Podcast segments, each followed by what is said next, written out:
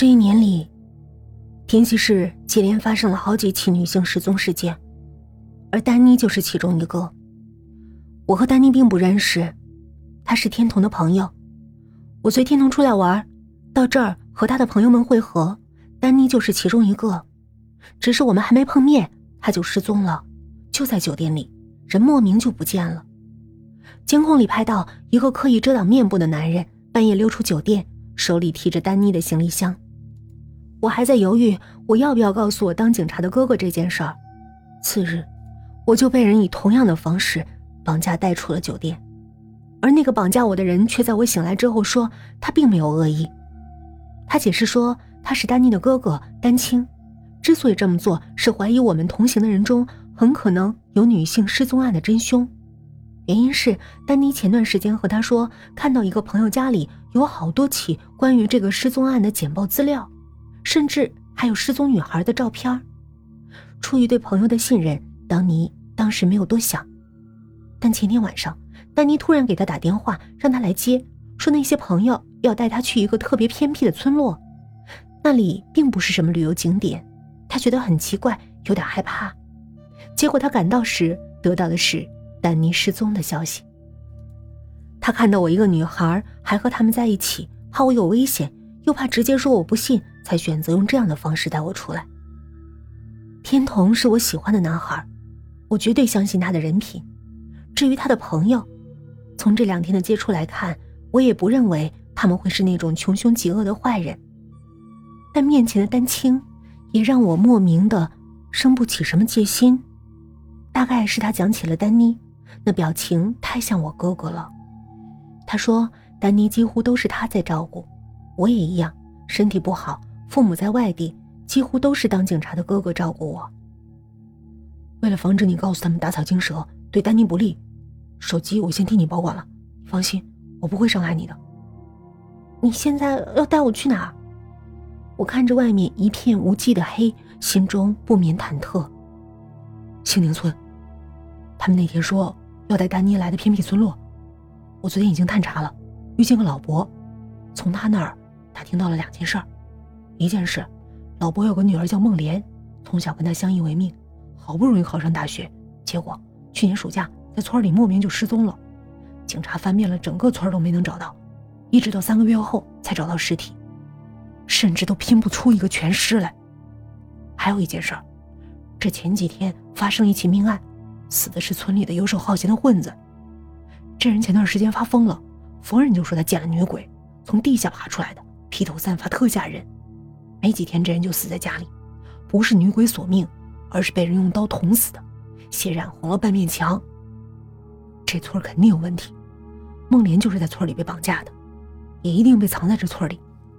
那个混子，肯定也不是见到了女鬼，是某个逃出来的被绑架的女人。绑匪绑了那么多女人藏匿，还能不发出声音，不被人发现，这十有八九是藏在了地下。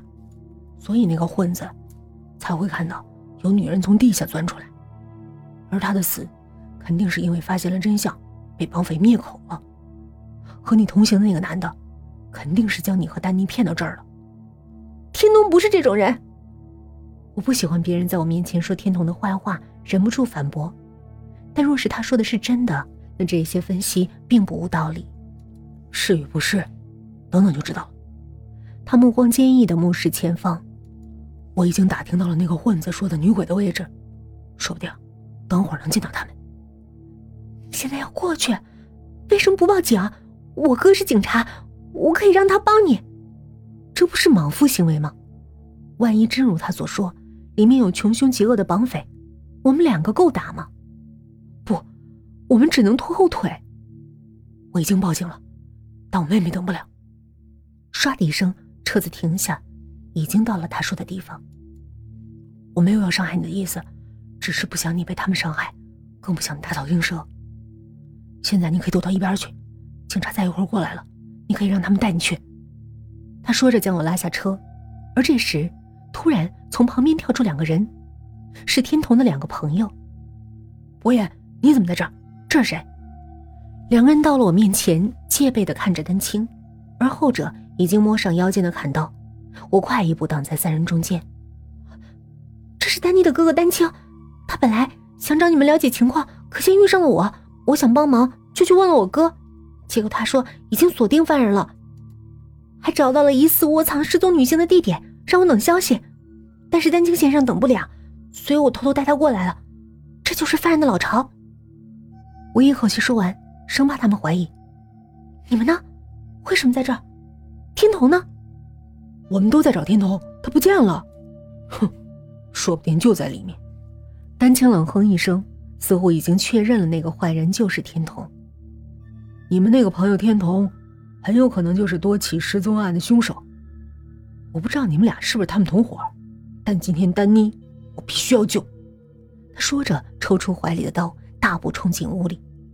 他说什么呢？怀东和雨琪一脸莫名其妙。他认为是我们绑架了丹妮。你有误会，去看看吧。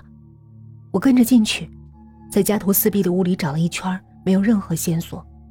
在一楼地上一寸寸的敲，也没有找到地下室的入口。会不会在外面？我提议道。不说。有人看到地下钻出来女鬼吗？如果入口在屋里的话，外面的人没法看到地下钻出这个动作吧？丹青又首当其冲跑出去，我们四人一起在一处断崖处找到了被泥土扮演的门。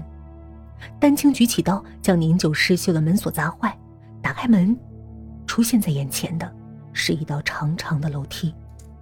他依旧不相信怀东和雨琪，你们先下去。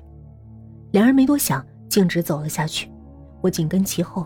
丹青考虑了一会儿，也跟着下了楼梯。楼梯很长，感觉走了好几分钟才到尽头。下面是一个巨大的地下室和迎面扑来的腐臭味儿。